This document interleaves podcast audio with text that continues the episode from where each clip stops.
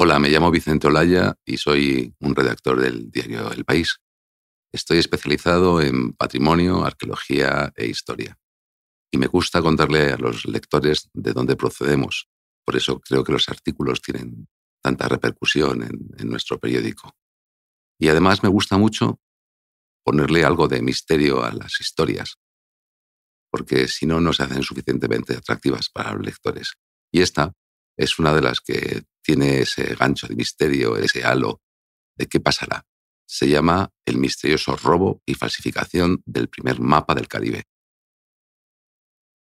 El diplomático e historiador Pedro Martín de Anglería se reunió en 1514 con el arzobispo y cartógrafo real Juan Rodríguez de Fonseca.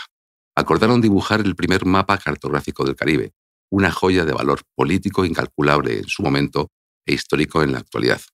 Más de 500 años después, en octubre de 2019, el Fórum Evolución de Burgos, una institución que depende del Ayuntamiento burgalés y de la Junta de Castilla y León, preparaba una exposición llamada Burgos Legua Cero del viaje de Magallanes Elcano, que rendía homenaje a la primera circunvalación del planeta completada en 1522 solo por 18 de los 239 hombres que la comenzaron.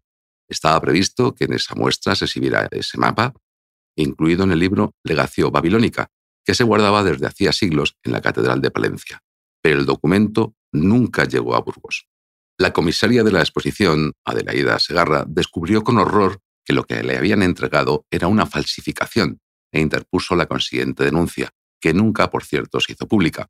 Ahora la Fiscalía confirma al país que se incoaron diligencias de investigación, pero estas han sido archivadas al no haberse podido determinar la autoría de los hechos denunciados al día de la fecha, sigue ignorándose ese punto según la Fiscalía. La muestra, que fue organizada por la Fundación Octavo Centenario de la Catedral de Burgos 2021, integrada por el Cabildo de la Catedral de Burgos, el Arzobispado y la Cámara de Comercio, buscaba reconocer la importancia de los monarcas castellanos en el viaje a la especiería, el potencial comercial, financiero y artístico de Burgos, la relevancia del mercader Cristóbal de Aro y del obispo Juan Rodríguez Fonseca y la vida de los marineros que culminaron la gesta, según un comunicado de 2019. La exposición incluía 173 piezas, buena parte cedidas por el Museo del Ejército, el Naval y la Real Chancillería. Entre el material expuesto destacaban los bustos orantes de Cristóbal de Aro y de Catalina de Ayala, cañones y armamento de la época, globos terráqueos, retratos y mapas. El canónigo de la Catedral de Burgos, Juan Álvarez Quevedo, recuerda que la comisaria se llevó un enorme disgusto al descubrir el cambiazo, por lo que inmediatamente denunció los hechos a la Fiscalía.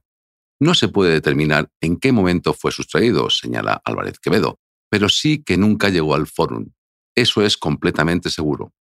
La Fiscalía, al no encontrar a los autores, ha archivado el caso, pero yo creo que no debe ser así, dice el canónigo. El sacerdote admite igualmente que nunca se hizo público el robo para evitar que los autores destruyeran el documento histórico. Ese fue nuestro gran temor, dice el canónigo.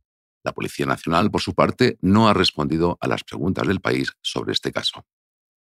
El estudio La cartografía americana del testamento de Fonseca de Jesús Varera y Marcos Basallo Torranzo, publicado en 2016, explica que el mapa desaparecido tenía una intencionalidad política más que técnica y que muestra una idea de unidad, de un todo español en los descubrimientos, como si estos geográficamente fueran el desarrollo lógico de un espacio físico.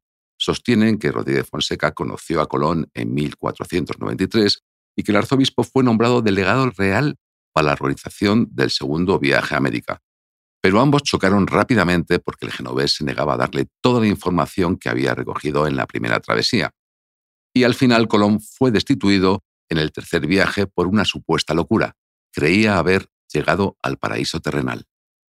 De esta manera, el cartógrafo terminó no solo convirtiéndose en el máximo responsable de los siguientes descubrimientos, sino que también podía organizar viajes para que se supiese de una vez por todas dónde habían llegado los españoles en las anteriores expediciones. Puso en práctica sus vastos conocimientos en cosmografía, en geografía y en cartografía, y se propuso dibujar un mapa que le informase a los monarcas de dónde estaban situadas las tierras que tanto dinero estaban consumiendo en viajes sin llegar nunca a las Molucas, señalan Varela y Vasallo. Rodríguez de Fonseca, al ser encargado por los reyes católicos de continuar con la labor descubridora, sabía que debía presentar rápidos resultados a la monarquía, que exigía conocer la situación real de sus inversiones marítimas. Presionado por los monarcas, emprendió así un proyecto racional, metódico y ordenado. Envió expediciones con hombres de su confianza y espías que lograron grandes resultados cartográficos y que, por cierto, facilitaron el trazado del famoso mapa de Juan de la Cosa de 1500. De hecho, su valor estratégico hizo que los reyes lo declarasen secreto. En el mapa desaparecido se representaba el Golfo de México, el norte de Sudamérica, todo el Caribe, las Canarias y hasta el estrecho de Gibraltar. Para trazarlos empleó tanto cartografía española como portuguesa, remitida por el propio Américo Vespuccio. Finalmente, Fonseca y Anglería, acabado el trabajo, entregaron su obra a un grabador que lo talló en madera de boj y se incluyó como imagen en el libro Legacio Babilónica, el que se guardaba en la Catedral de Palencia, que llegó a Burgos sin el mapa original y que los investigadores no saben dónde se encuentra ni en qué momento fue sustituido.